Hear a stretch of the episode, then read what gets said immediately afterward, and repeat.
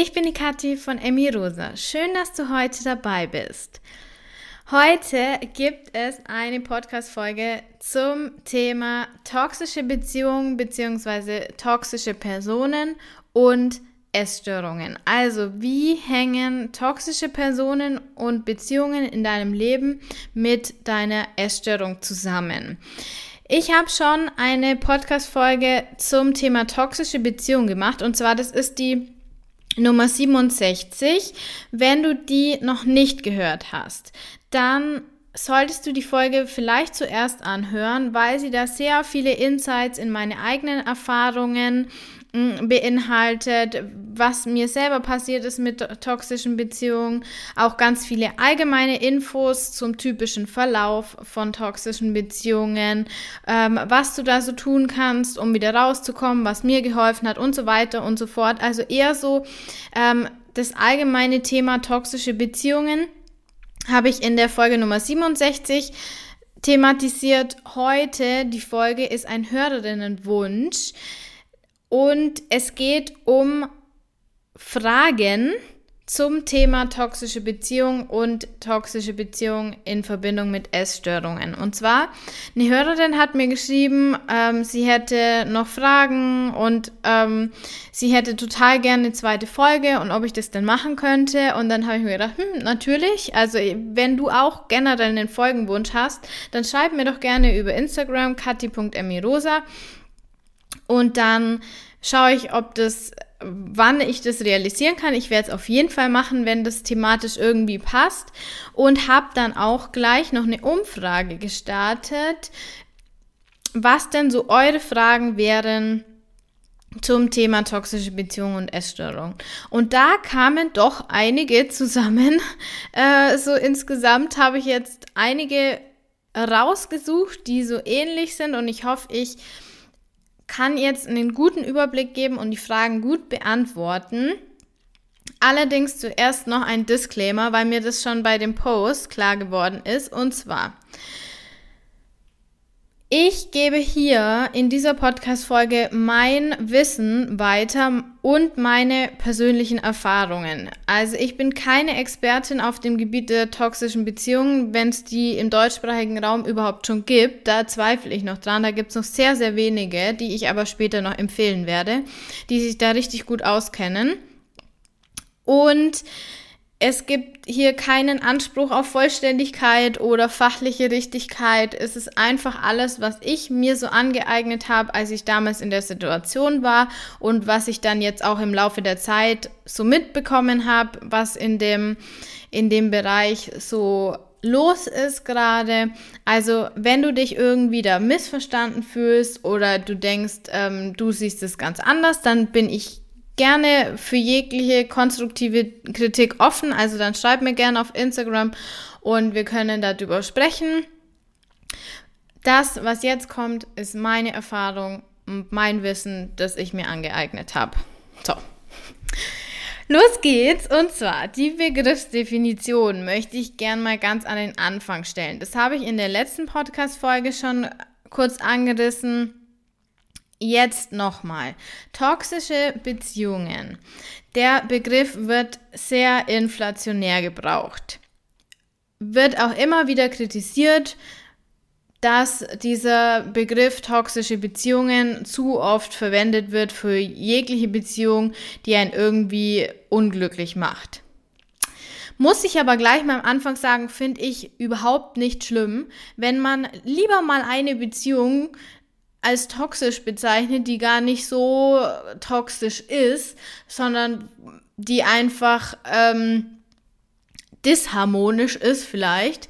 Lieber eine zu viel als toxisch bezeichnet, als dass Frauen und Männer unter Beziehungen leiden und nicht verstehen, worum es geht. Also lieber soll dieser Begriff hier nochmal überall 15 Mal draufgeklebt werden, als dass man da sich nicht angesprochen fühlt, wenn man in einer tatsächlich toxischen Beziehung ist. Weil, wenn du die erste Folge gehört hast und wenn du selber in einer toxischen Beziehung bist oder unter einer toxischen Person leidest, dann weißt du, das ist die absolute Hölle. Und das ist wie beim, beim ähm, Krebs Screening. Lieber untersuche ich alle und schau und, und ähm, verpasse dann halt keine, anstatt dass ich zu wählerisch bin mit den Untersuchungen und dann ähm, ist es zu spät bei manchen. Also krasser Vergleich, aber so sehe ich das Ganze. Für mich bedeutet toxische Beziehung oder toxische Person einfach eine giftige Beziehung oder eine giftige Person, die dir immer mehr schadet und immer weiter mh, mm, dich verändern lässt. Also mit der Dauer der Beziehung. Und Beziehung heißt hier nicht, es muss eine romantische Beziehung, eine Liebesbeziehung sein, sondern das kann jegliche Person sein. Also mit der Dauer der Beziehung hast du so das Gefühl, dass du dich mehr und mehr veränderst, dass es dir immer schlechter geht, so als würde dir irgendwie die Lebensenergie entzogen werden. Oder dir wird jeden Tag so Gift ins Frühstück gemischt. Und jeden Tag hast du das Gefühl, mir geht's schlechter und schlechter und schlechter. Der Vergleich, den ich richtig, richtig gut finde, ist dieser Theoden von Herr der Ringe, der König von Rohan. Ich weiß nicht, ob du da so into bist, aber wenn du da mal auf YouTube dieses Video dir anschaust, wo der dann geheilt wird von diesem Fluch, das ist exakt das gleiche, wie es bei toxischen Beziehungen umgekehrt läuft. Dass dir es immer schlechter geht. Mit jedem Tag hast du das Gefühl, deine Energie sinkt, deine Lebensfreude sinkt, deine positive Lebenseinstellung, deine Motivation für deine Ziele und so weiter, alles wird immer weniger und du fokussierst dich immer mehr auf diese toxische Beziehung, auf diese Person, der du es versuchst immer mehr recht zu machen, aber du schaffst es ums Verrecken nicht. Egal was du tust, es wird alles immer schlimmer. Egal wie sehr du an dieser Beziehung arbeitest, egal wie sehr du versuchst, irgendwie das äh, ins Positive umzuwandeln, es wird immer schlimmer und die Missverständnisse werden immer schlimmer, in Anführungszeichen und so weiter und so fort. Also Verlauf bitte in der ersten Podcast-Folge. Und viele kritisieren an diesem Begriff der toxischen Beziehung auch so, also dass wenn man das so weitläufig definiert, wie ich das tue, dass eigentlich toxische Beziehungen nur Beziehungen sind, die mit Narzissten oder Borderlinern entstehen. Heißt mit Personen, die eine diagnostizierte Persönlichkeitsstörung haben. Ja und nein.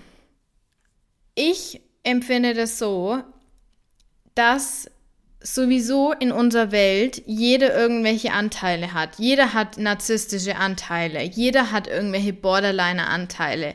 Und es ist wie immer mit Diagnosen. Du musst halt in ein gewisses Raster passen. Die Ausprägung muss halt extrem sein, dass du diagnostiziert wirst. Aber ist es denn jetzt wichtig, ob die Person, die dich fertig macht, die dir die Lebensenergie raubt oder die Konstellation der Beziehung, in der du bist, ich will jetzt nicht nur das wieder so armes Opfer und böser Täter machen, sondern dass diese Konstellation dich immer fertiger macht, ist es dann wichtig, ob diese Person eine Diagnosestellung hat oder nicht?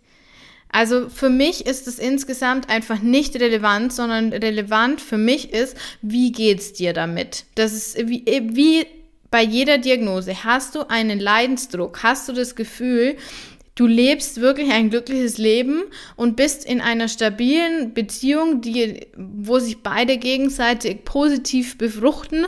Oder hast du das Gefühl, ihr, ihr holt immer schlimmere Waffen raus, um den anderen irgendwie zu zerstören oder einer zerstört den anderen? Also da ist es für mich jetzt nicht relevant, dass dass es hier nur um Narzissten oder Borderliner geht, die da die Täter sind und die, die gestört sind und die sind die Bösen und du bist das arme Opfer, so, weil das ist so ein bisschen, also jetzt kriege ich vielleicht böse Kommentare, aber das ist so mein Gefühl, dass das für viele so dahinter steht und wenn man da mal genau drüber nachdenkt, warum fühlt sich denn jemand so angegriffen, ähm, wenn man zu einer toxischen, also wenn man eine Beziehung als toxisch bezeichnet, wenn da keine Narzissten oder Borderliner in der Beziehung sind, ähm, weil sie denken, ja, aber mir geht es ja viel schlechter und ich will anerkannt haben, dass es bei mir ganz anders war und viel, viel schlimmer und ich war viel ärmer dran oder so. Und das ist, das ist auch nicht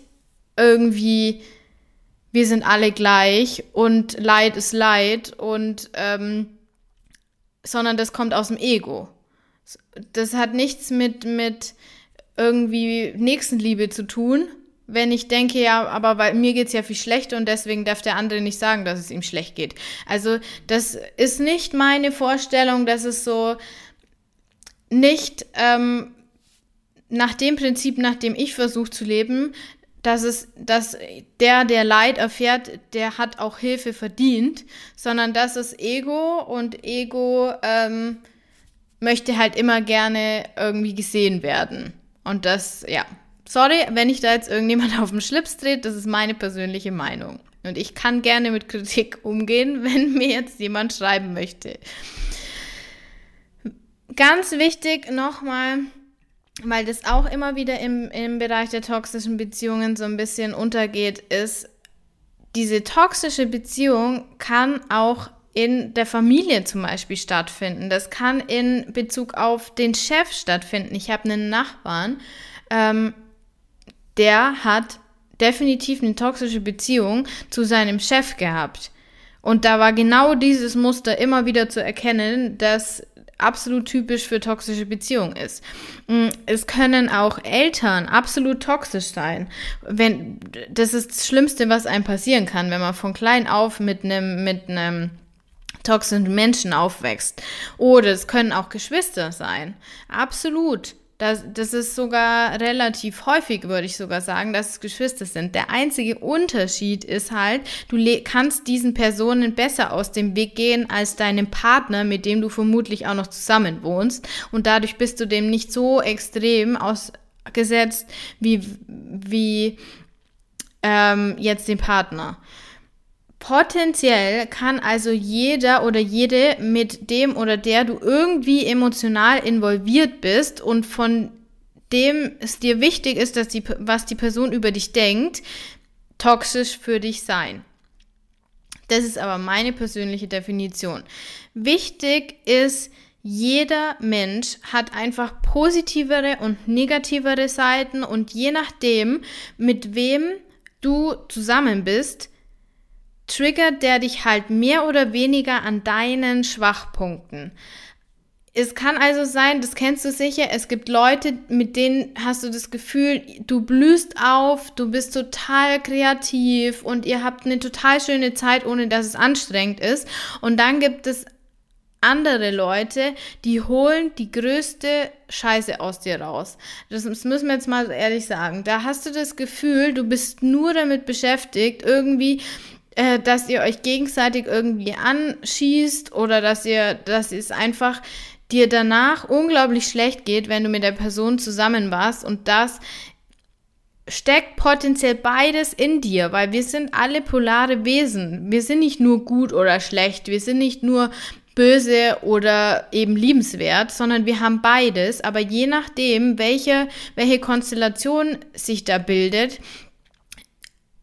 in, die, in diese Richtung entwickeln wir uns dann halt. Und so möchte ich auch unbedingt auf toxische Beziehungen blicken. Es gibt nicht nur einen bösen und einen guten, sondern ihr seid eine Konstellation, die das hervorruft, also die diese negativen, diese negative Spirale hervorruft. Und deswegen ähm, bin ich da irgendwie nicht so Fan von diesem Opfer- und Täterdenken. Oder der Böse, vor allem, weil es dazu führt, dass das Opfer so in so eine passive Haltung geht und dann ähm, nicht so aktiv an sich selbst arbeitet, weil das habe ich auch in der letzten Podcast-Folge schon erwähnt. Es hat immer auch Gründe in dir, dass die Person dich angreifen kann. Dass wenn du total bei dir wärst, wenn du total in dir ruhen würdest, also wir sind alle weit entfernt von Erleuchtung, aber wenn wir sagen würden, wir wären erleuchtet, dann könnte uns niemand so behandeln.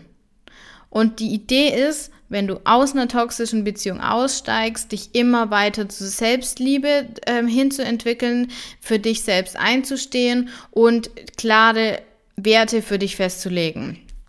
So, jetzt aber eine lange Einführung, ähm, bis jetzt überhaupt die Fragen kommen. Jetzt geht auch wirklich los. Und zwar, erste Frage. Wann und wodurch habe ich erkannt, dass ich in einer toxischen Beziehung bin? Also ich habe das erkannt, weil es mir immer, immer schlechter ging. Ich konnte mich auf nichts mehr konzentrieren. Ich habe nur noch im Kopf so unsere Gespräche, unsere Chats so hoch und runter gedacht und analysiert. Ich habe im Kopf so Streitgespräche geführt und mich so gerechtfertigt. Es, es war ja zu dem Zeitpunkt auch wirklich so, wir hatten kaum noch irgendwie gute Momente, sondern das, wo die die Streits und die Lösung der Streits haben irgendwie 90 Prozent der Zeit eingenommen und jeder war schon wieder so in Hab-Acht-Stellung, ob jetzt gleich wieder irgendwie was Böses losgeht. Ähm, das war so der Punkt, an dem ich dann war. Und dann war ich bei einem Freund, mit dem ich alles schon hunderttausend Mal durchgesprochen habe. Und der hat dann gemeint, Kathi, was ist es denn, was dich an dem hält? Wieso sagst du nicht einfach, es reicht? Und dann habe ich mir gedacht, ich weiß es nicht. Und das habe ich auch zu ihm gesagt, ich weiß es nicht, was das hier ist. Ich weiß es nicht. Und dann in dem, an demselben, in des, in, an demselben Abend hat der Freund mir dann eben von einer anderen Freundin erzählt, die ich auch kenne, die jetzt einen neuen Typen hat und wieder in dieses gleiche Muster gefallen ist. Ähm, du kennst das Muster, dass sie, dass sie am Anfang ist alles so toll und es geht alles ganz schnell und so weiter und sie gibt sich quasi auf, obwohl er die krassesten Schoten bringt und so weiter. Und dann ist zum ersten Mal so der Begriff toxisch gefallen. Und ich hatte damals noch keine Ahnung, was das ist muss ich ganz ehrlich sagen. Ich bin dann heim und habe gegoogelt toxische Beziehung und habe mir dann bis nachts um drei irgendwelche YouTube-Videos auf Englisch angeschaut und habe mir gedacht, oh mein Gott, das kann nicht wahr sein. Weil das so eins zu eins dargestellt hat, was mir passiert ist, aber wirklich eins zu eins. Und da hat es dann angefangen zu klicken und weil auch immer wieder in den Videos gesagt worden ist, das wird niemals ein positives Ende geben und die Schleifen werden immer kürzer und du wirst immer wieder den gleichen Zyklus durchlaufen. Ähm, du kannst nur entscheiden, auszusteigen oder noch weiter in diesem Rad bleiben, aber es wird keine positiven Wendung mehr geben. Und da ist bei mir so wirklich der Groschen gefallen. Und wir hatten dann wirklich zwei Wochen, glaube ich, gar keinen Kontakt. Und in diesen zwei Wochen ist so meine Entscheidung immer fest, also hat sich immer mehr gefestigt, hat sich, ist, hat immer so mehr in mir gereift, dass ich das beenden will. Und das habe ich ja dann auch wirklich gemacht. Also so war mein Start und dann habe ich endlich verstanden, dass das, dass dieses, warum ich nicht losgekommen bin, dieses, dieser Abhängigkeitszyklus war, der durch diese Spirale immer wieder ähm, durchlaufen worden ist und mein wirklich mein ganzer Hormonhaushalt oder zumindest mein Transmitterhaushalt total gestört war durch diesen, dieses Stress, Versöhnung, Stress, Versöhnung und so weiter und das in unregelmäßigen Abständen. Und da wurde mir klar, ich muss da raus. Zumindest war das bei mir so. Zweite Frage, woran merke ich, dass ich in einer toxischen Beziehung bin oder dass Menschen toxisch sind? Also wie ich das schon ein bisschen so in der Einleitung gesagt habe, es geht dir immer schlechter. Mit jedem Tag geht es dir einfach schlechter. Du hast das Gefühl, die guten Tage eurer Beziehung sind einfach lange vorbei und du hast das Gefühl, du musst dich auch permanent beweisen. Aus einer Kleinigkeit kann irgendwie ein böser Streit werden und du kannst im Voraus nicht absehen, dass diese Kleinigkeit das jetzt auslösen kann. Oder irgendwann kannst du es vielleicht absehen, dass du irgendwas gemacht hast, was bei dieser Person halt jetzt äh, nicht gerade auf Freude stoßen wird und dann verheimlichst du das schon. Also alles, was du tust, wird klein gemacht, es wird sich lächerlich drüber gemacht. Äh, du hast so ein latentes Stress- oder Angstgefühl. Im Extremfall hast du sogar Schlafstörungen. Und du gibst immer mehr und du wirst im Gegenzug aber immer schlechter behandelt. Also du hast das Gefühl, ich tu und tu und tu, ich strampe und strampe und strampe, aber es wird immer schlimmer. Und bei mir war das so, ich habe dann wirklich von Streits geträumt. Ich hatte Schlafstörungen, ich konnte mich auf nichts mehr konzentrieren, ich hatte auch nichts mehr Freude. Meine Gedanken waren wirklich permanent damit beschäftigt, wie ich der anderen jetzt der anderen Person jetzt so beweisen könnte, dass ich dann doch gut genug bin und habe auch, wie ich nächste Streits umgehen könnte. Du verlierst dann auch so deine Hobbys. Du trinkst vielleicht zu viel, du rauchst vielleicht zu viel, du isst zu viel oder zu wenig. Also du merkst einfach eine deutliche Veränderung in deinem Verhalten und auch in deiner Persönlichkeit, weil du der Person ja nicht mehr viel erzählst. Oder du permanent in deinem Kopf beschäftigt bist oder deinen Freundinnen nur noch von dieser Beziehung erzählst. In extremen Fällen ist es sogar so, dass die Person dich so manipuliert, dass du den Kontakt zu Freunden und Familie dann sogar abbrichst, dein Studium, deine Ausbildung teilweise abbrichst und im allerschlimmsten Fall, obwohl es jetzt auch nicht schlimmer als die psychische Gewalt, kommt es auch noch zur körperlichen Gewalt. Also ich habe eine Kollegin, gehabt, ist schon lange her, deren Tochter war in einer toxischen Beziehung und da hat die Mutter sie dann, also meine Kollegin sie gepflegt, als sie krank war und hat dann gesehen, dass sie blaue Flecken hatte und so. Also das ist dann, und die ist auch nie losgekommen, also vielleicht heute, aber damals nicht. genau. Wann habe ich dann erkannt, dass ich raus muss? Das war die nächste Frage. Also was mich immer noch drin gehalten hat, war die Hoffnung. Die Hoffnung, dass er doch wieder so werden würde wie am Anfang. Und mein Glaube, das war auch der zweite Fehler, dass ich ihm irgendwie helfen kann. Ich weiß, es ist lächerlich, aber es geht allen so. Zumindest was ich so gehört habe. Und als ich dann wusste, dass ich ihm nicht helfen kann, also als, das, als ich das nicht nur gewusst habe, sondern auch gefühlt habe, hat sich langsam so diese Hoffnung aufgelöst. Und ich habe einen ganz tollen Satz irgendwo gehört, ich weiß nicht mehr wo. Manchmal hilft, hilfst du einer Person am meisten, wenn du sie verlässt. Das war so ein Satz, der hat mir dann nochmal, also einerseits wurde ja die Hoffnung reduziert und dieses Ich kann, kann ihm helfen wurde dann durch diesen Satz verändert und das waren so die Schlüsselpunkte. Und ich habe dann gewusst, das war auch noch wichtig für mich, ich habe gewusst, dass jetzt der letzte Zeitpunkt ist, um zu gehen ohne mich so richtig zum Horst zu machen, also mich komplett lächerlich zu machen, mich selbst komplett aufzugeben.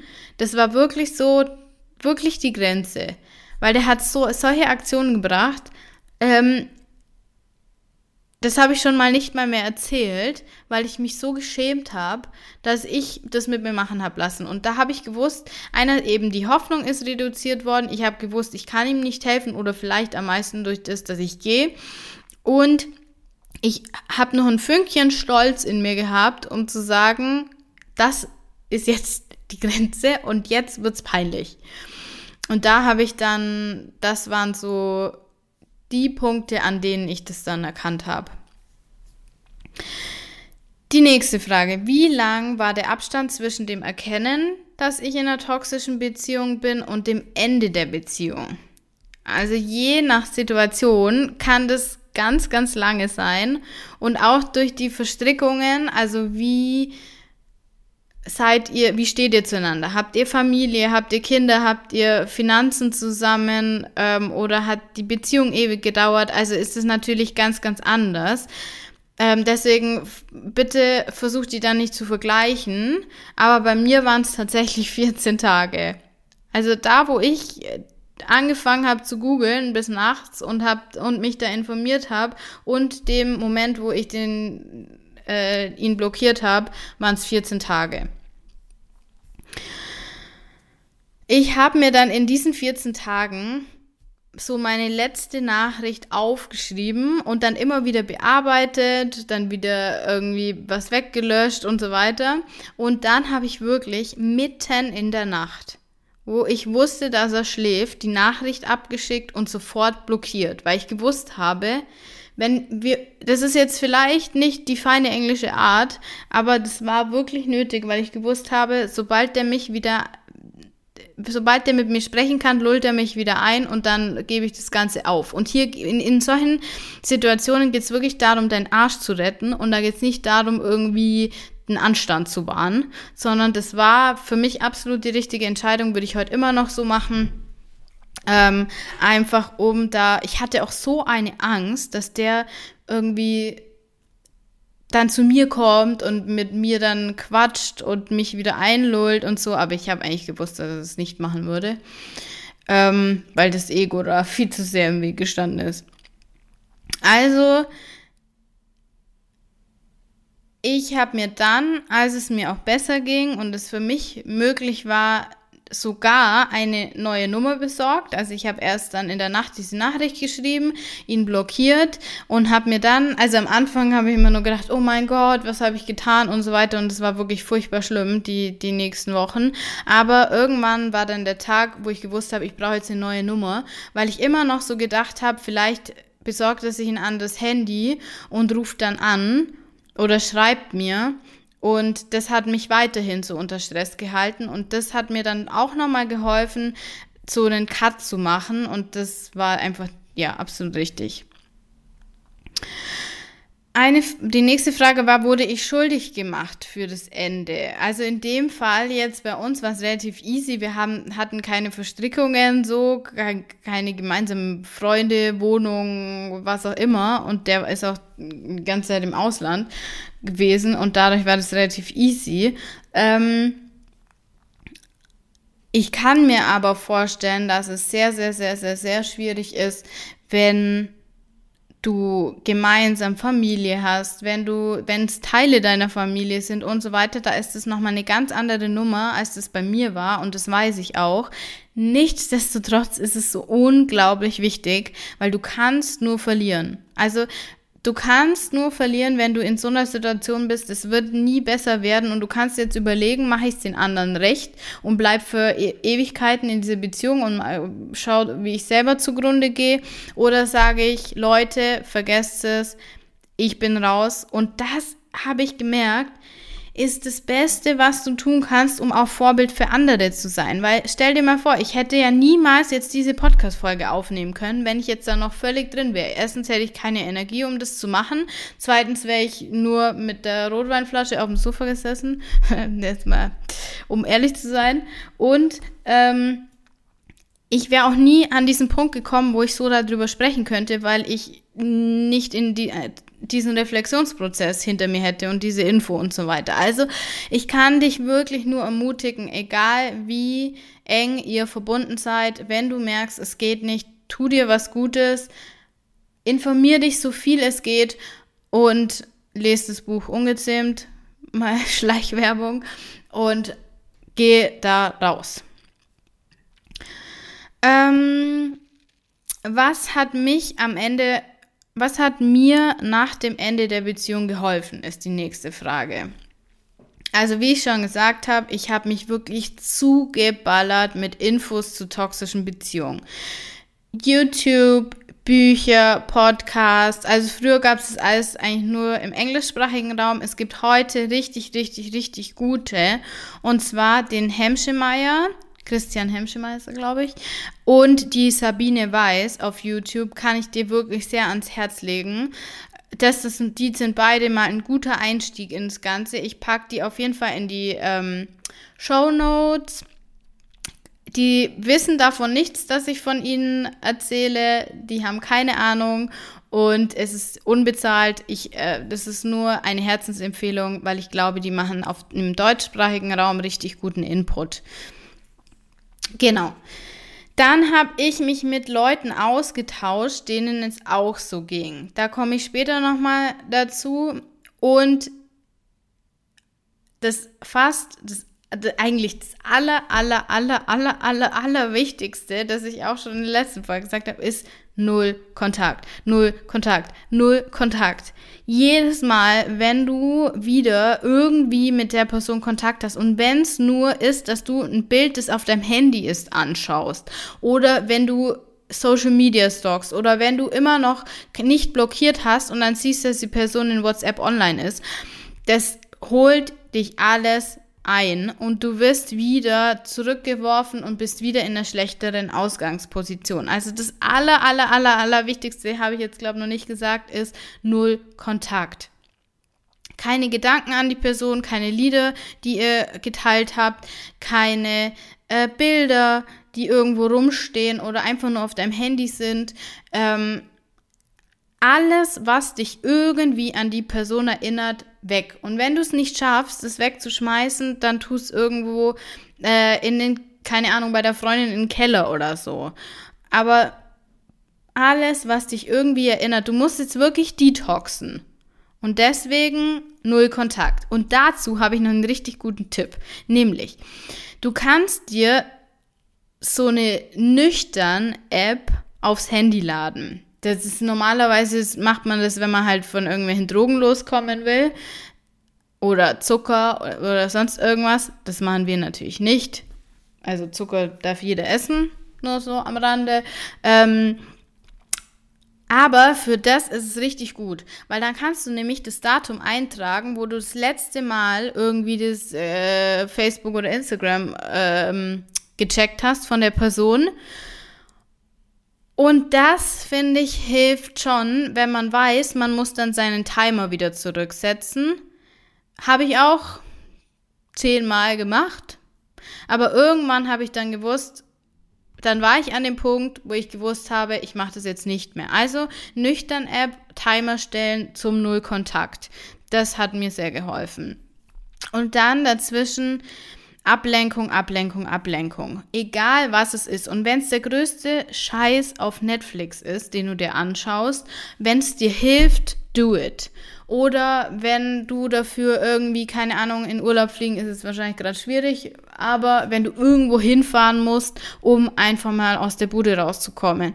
Oder wenn du zu einer Freundin ziehst oder zu deiner Familie von mir aus, nur um nicht allein zu sein, weil Alleinsein bringt die Gedanken wieder zurück, also lenk dich irgendwie ab.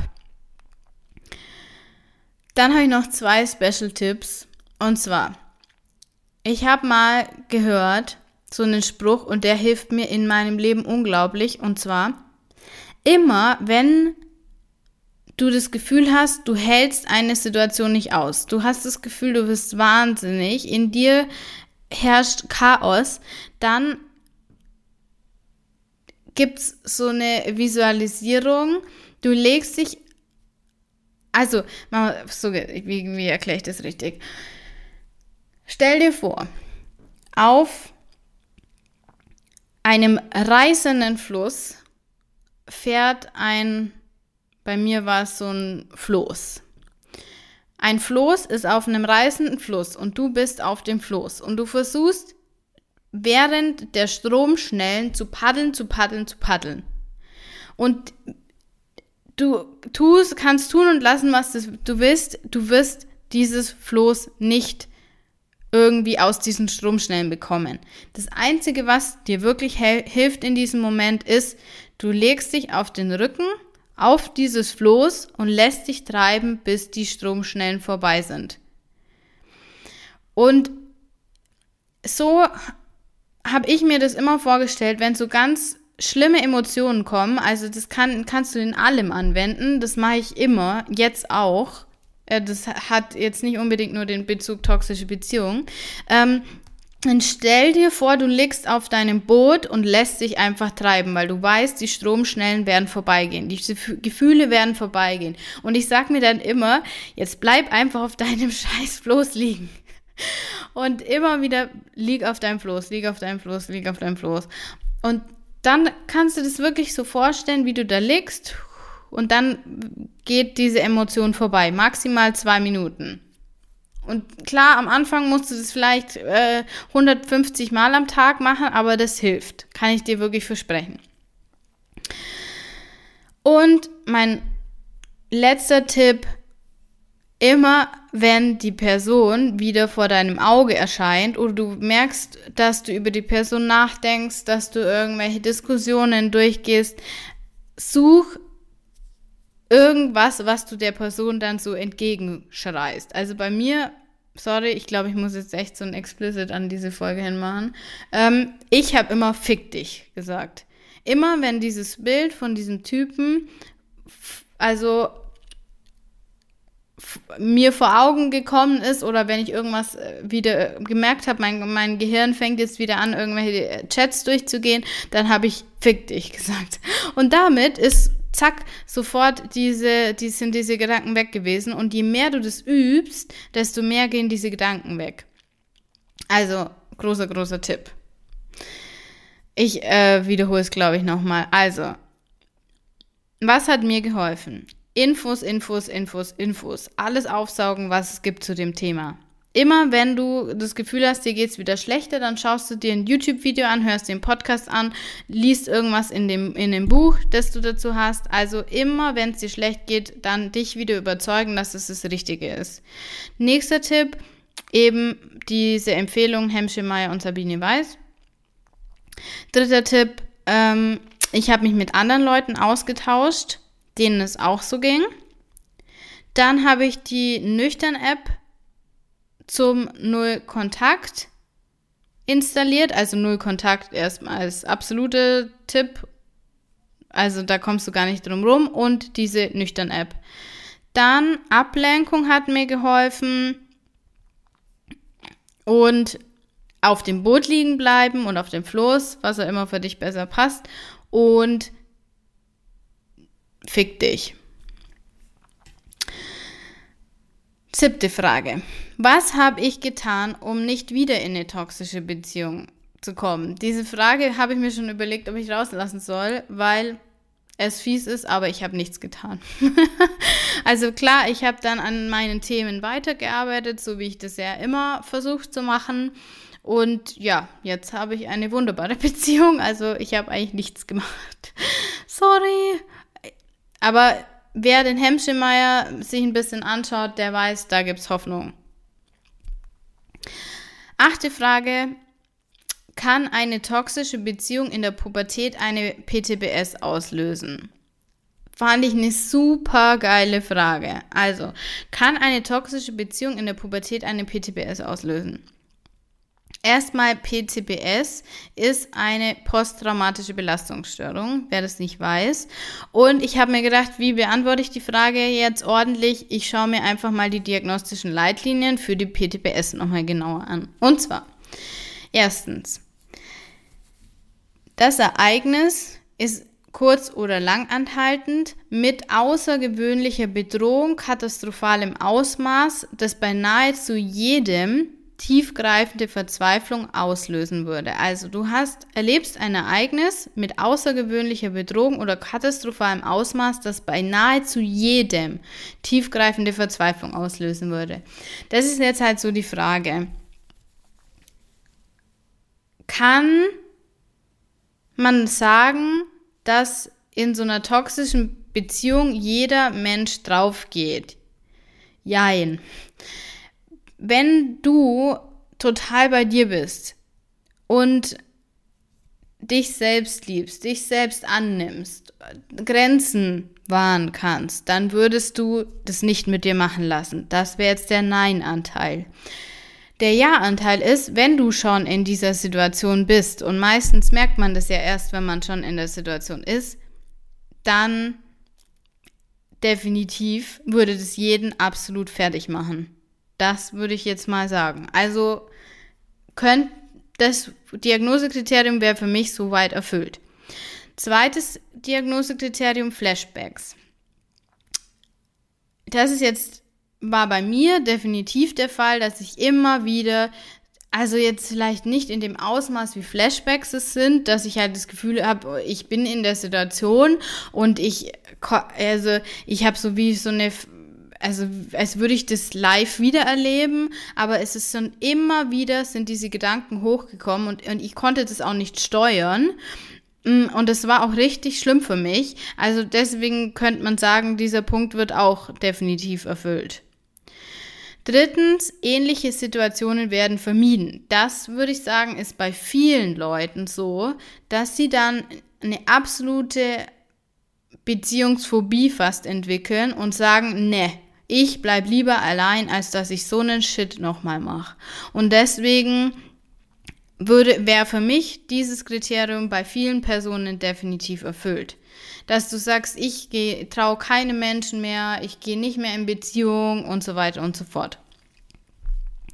Dann nächster Punkt ist entweder man hat eine Amnesie, teilweise oder vollständig von dem Ereignis. Das ist jetzt in dem Fall, also glaube ich jetzt nicht der Fall. Oder aber man hat anhaltende Symptome einer erhöhten Psycho. Was soll, was soll die Abkürzung jetzt bedeuten? Das hätte ich mir mal besser aufschreiben sollen. Also, man hat Symptome einer psychischen Erregung oder so eine Übersensitivität. Zwei oder mehr. Und jetzt pass auf. Das finde ich super spannend. Und zwar Ein- oder Durchschlafstörung. Check. Hatte ich definitiv. Weiß ich, dass ganz viele haben. Reizbarkeit und Wutausbrüche. Definitiv. Du bist nicht mehr du selbst. Dann Konzentrationsschwierigkeiten. Hatte ich auch. Definitiv. Und Hypervigilanz, also dass du so ähm, an so einen so höher wie einen hohen Antrieb hast und eine erhöhte Schreckhaftigkeit. Dass du denkst, hinter jeder Ecke könnte irgendwas sein.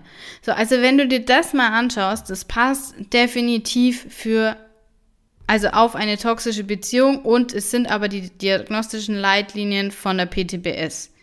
Zeitkriterium, also wie lange muss das Ganze bestehen? Innerhalb von sechs Monaten nach dem Belastungsereignis oder dem Ende der Belastung, also wenn es länger dauert. Also wenn du jetzt zum Beispiel ähm, die Beziehung beendest und dann maximal sechs Monate, es darf natürlich auch schon währenddessen auftreten, das wäre das Zeitkriterium. Und also in der Summe der Dinge fand ich das eine super spannende Frage, weil für mich ist klar rausgekommen, das sind unglaublich große Parallelen und unglaublich weitreichende Folgen, wenn man sich mal überlegt, wie eine PTBS sich aufs Leben auswirkt, wer da schon mal Erfahrung damit hatte.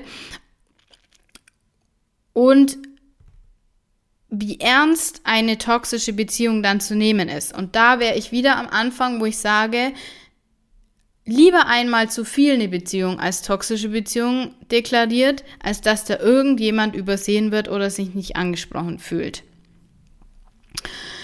Neuntens, woran merke ich, dass meine Beziehung einen Einfluss auf mein Essverhalten oder meine Essstörung hat? Die fand ich jetzt gar nicht so einfach zu beantworten. Ich habe mir da viele Gedanken gemacht. Also ich würde erstmal sagen, es gibt zwei Stufen. Die erste Stufe ist, deine Beziehung kann einfach einen negativen Einfluss haben. Du isst anders, wenn ihr zusammen seid. Du verheimlichst Sport, Essen Wiegen, irgendwas, was mit der ähm, Essstörung zu tun hat, weil du weißt, die andere Person findet es nicht gut oder es hat so eine Abhängigkeitstendenz, also ob ihr euch seht oder nicht seht, das beeinflusst auch dein Essverhalten oder dein Sportverhalten oder auch ähm, die Stufe 2 dann, toxische Anteile sind, wenn du einfach das Gefühl hast, deine Beziehung zieht dir Emotionen und du bist permanent beschäftigt, diese auszugleichen. Ähm, und da hast du natürlich so deine Strategien dafür. Also da ist es, da ist es bei der, bei der ersten Stufe, da ist eher so ähm, implizit beeinflusst dich die andere Person so ein bisschen und du veränderst dann dein Verhalten aufgrund von ihm oder ihr. Es kann auch sein, dass die Person irgendwas sagt, zum Beispiel deinen Körper kritisiert oder dein Essverhalten kritisiert, was überhaupt nicht geht, by the way. Das ist eher so die, diese Verhaltensebene. Das kann natürlich auch bei den toxischen sein, aber bei den toxischen Einteilen, also schon die zweite Stufe dann, da ist es wirklich so, du, dein, dein ganze, das, deine Emotionslage ist völlig im Chaos und dir geht's richtig schlecht und dann kommen, da komme ich auch noch drauf, deine ganzen Essstörungsmuster wieder ans Licht, weil eine Essstörung auch irgendwo eine Emotionsregulationsstörung ist. Komme ich gleich noch drauf. Zehnte Frage. Wo finde ich Gleichgesinnte? Also, das ist gar nicht so einfach. Also ich war jetzt nie in irgendwelchen Facebook-Gruppen. Ich weiß, dass es die gibt, glaube ich zumindest. Ähm,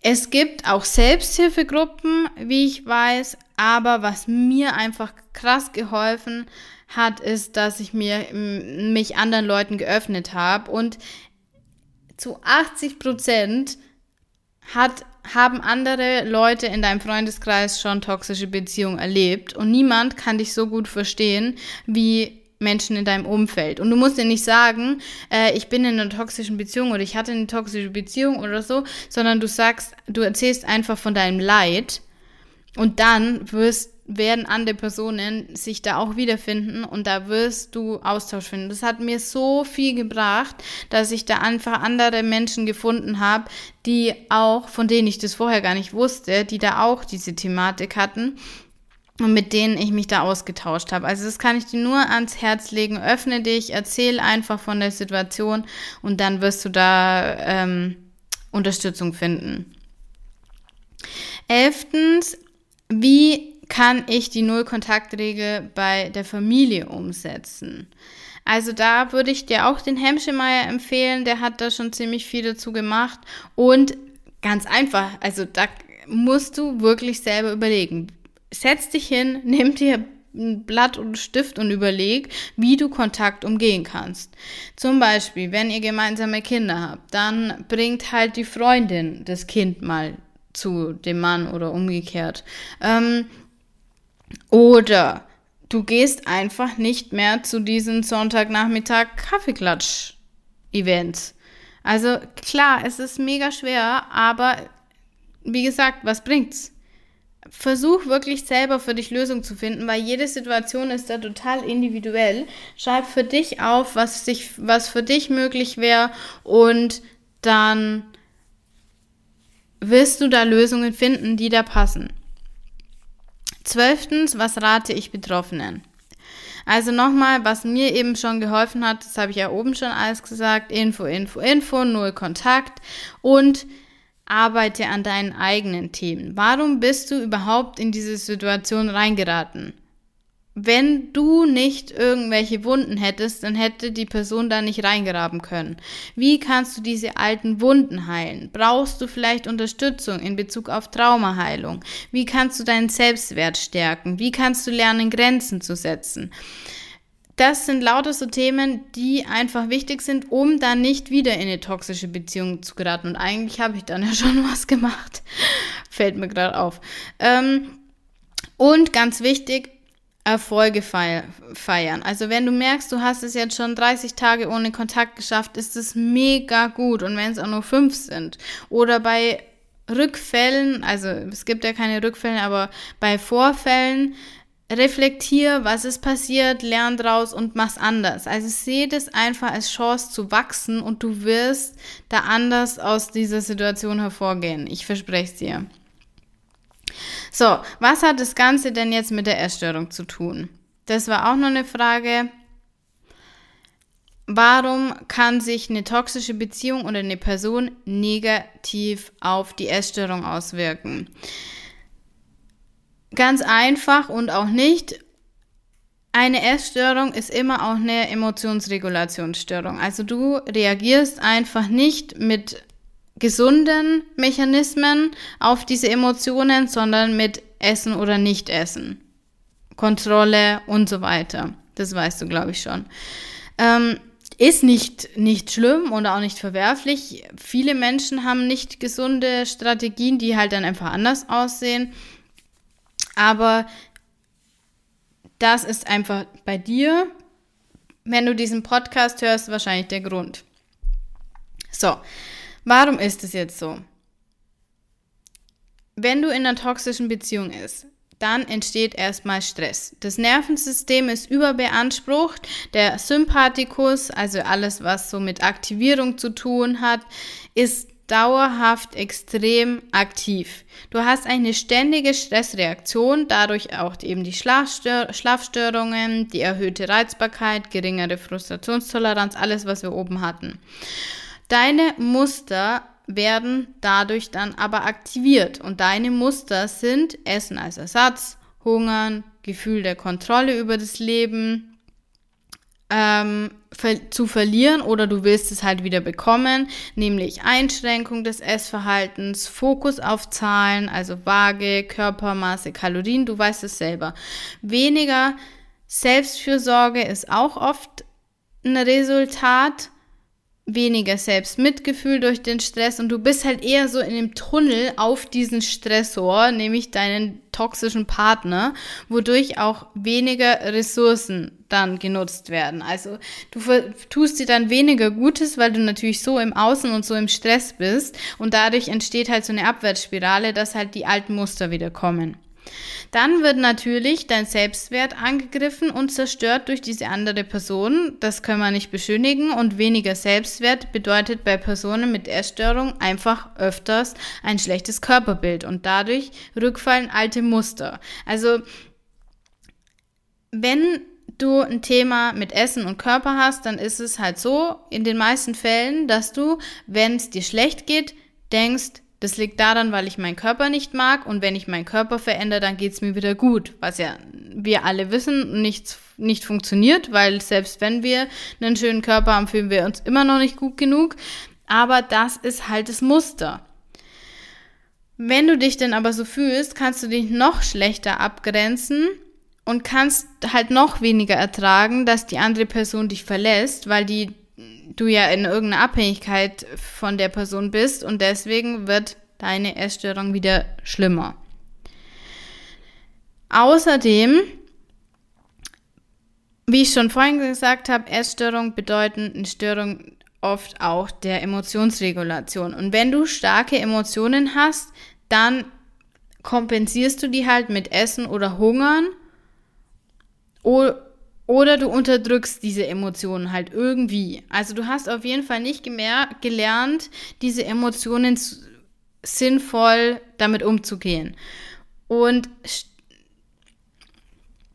durch eine toxische Beziehung hast du ja ständig starke Gefühle, starke Emotionen, die du unter Stress regulieren musst. Und das ist halt verdammt schwer. Das ist eigentlich noch die, die, die, ja, 2.0 unter Stress Emotionen zu regulieren und das ist natürlich dann schwierig. Außerdem durch eine gestörte Emotionsregulation haben Menschen auch oft das Gefühl der Abhängigkeit von anderen Menschen. Also war es bei mir überhaupt nicht anders weil die Stabilität in sich selbst einfach fehlt. Das muss jetzt, hat jetzt, muss jetzt nicht nur bei Essstörung sein, aber bei Essstörung ist halt auch so. Und dann ist man viel anfälliger für Attacken durch toxische Personen. Und wenn diese Befriedigung durch die Person dann ausbleibt. Und wozu führt es dann? Du hast halt wieder ein Leck in deinen Emotionen und die werden dann kompensiert durch Essen oder Hungern oder Sport oder was auch immer. Ich Setze ein, was für dich da passt. Außerdem, Essstörungen haben sehr häufig was mit frühen Kindheitserfahrungen zu tun. Stichwort Entwicklungstrauma, also wenn du damit dich schon beschäftigt hast. Das heißt, dass du in einem Setting aufgewachsen hast, äh, bist, das ständig dein Nervensystem so überreizt hat, dass du diese Reize nicht verarbeiten hast können und dann eben Kompensationen entwickelt hast. Und Essstörungen entwickeln sich auch, nicht nur, aber auch aufgrund von frühen Bindungserfahrungen, die du jetzt so in deiner Familie gemacht hast. Also wenn du eine sichere Bindung zu deinen Eltern hast, und da geht es jetzt nicht um Co-Abhängigkeit, das ist nämlich auch, kann auch der Fall sein. Wenn du bei allem, was passiert, zu Mama fährst und dich mit 35 auf den Schoß legst und weinst, so. Also No offense, aber ihr wisst, was ich meine. Ähm, Wenn du also eine stabile und sichere Bindung in deiner Familie erfahren hast, dann bist du deutlich weniger anfällig für Essstörungen, dann bist du deutlich weniger anfällig für toxische Beziehungen, weil nur mit unsicherer Bindung wirst du überhaupt zum Opfer von einer toxischen Beziehung. Dazu habe ich mehr in der ersten Folge auch noch erzählt. Und dadurch sind natürlich Personen mit Essstörung oder auch mit anderen äh, psychischen Erkrankungen sehr, sehr, sehr viel leichtere Opfer Opfer in Anführungszeichen für toxische Personen. Und dadurch ist diese, geht diese Abwärtsspirale los. Also lange Rede, kurzer Sinn. Mein Fazit, es ist für jeden super schlimm, in eine toxische Beziehung zu geraten und jeder wird extrem leiden. Leider trifft sie aber oft Menschen, die sowieso schon irgendwie angeschossen sind und das kann Depressionen, Ängste, Schicksalsschläge oder eben auch Essstörung sein. Und deine Muster kommen durch diese Punkte, die ich gerade erwähnt habe, da einfach wieder zum Vorschein. Such dir jetzt abschließend auf jeden Fall Unterstützung in jeglicher Hinsicht. Infos auf YouTube, Podcasts, Bücher, Gleichgesinnte, Journal, natürlich immer, das gilt universell. Und ganz wichtig, das ist mir nochmal ein wirkliches Anliegen, wenn du dich an den Therapeuten oder Coaches wendest, such dir welche, die sich auf toxische Beziehungen spezialisiert haben. Es gibt so viele, die einfach keine Ahnung von dieser, dieser immer gleichen Dynamik haben und dadurch dich einfach nicht gezielt verstehen und behandeln können. Einen Satz möchte ich dir zum Abschluss noch mitgeben. Der ist aus meinem Lieblingsbuch Ungezähmt von Glenn Doyle. Und zwar, erst der Schmerz, dann das Warten, dann der Aufstieg. Während wir leiden, denken wir oft, dass das Leid einfach nur unfair ist. Wir wollen, dass es möglichst schnell wieder aufhört und wir wollen es loswerden und wir werden das Leid irgendwann überwunden haben. Ich kann dir das wirklich versprechen und wir werden dann nicht mehr dieselben sein. Es wir sind wie zu, neu zusammengebaut, wie der Phönix aus der Asche. Also versuch, den Schmerz zu begrüßen, das Warten zu begrüßen, so schwer das ist. Du wirst danach aus diesem Leid als neuer Mensch hervorgehen und stärker weiser sein als je zuvor und weil nur durch Leid entsteht Wachstum. Das ist leider so, aber nur wer Leid erfährt oder nur wer Leid erträgt, kann Glück erfahren. So geht's, ja. Und hätte ich diese Erfahrung nicht gemacht, ich habe es vorhin schon kurz angesprochen, ich kann euch sagen, diese Erfahrung war wirklich verdammt beschissen hat sehr viele Tränen verursacht, aber ich wäre heute nicht die, die ich bin. Und ich könnte nicht diese Podcast-Folge aufnehmen, die dir jetzt vielleicht hilft, deinen Weg aus einer toxischen Beziehung zu finden. Geh los in Babyschritten. Wunder warten auf dich. Deine Kathi von Emi Rosa.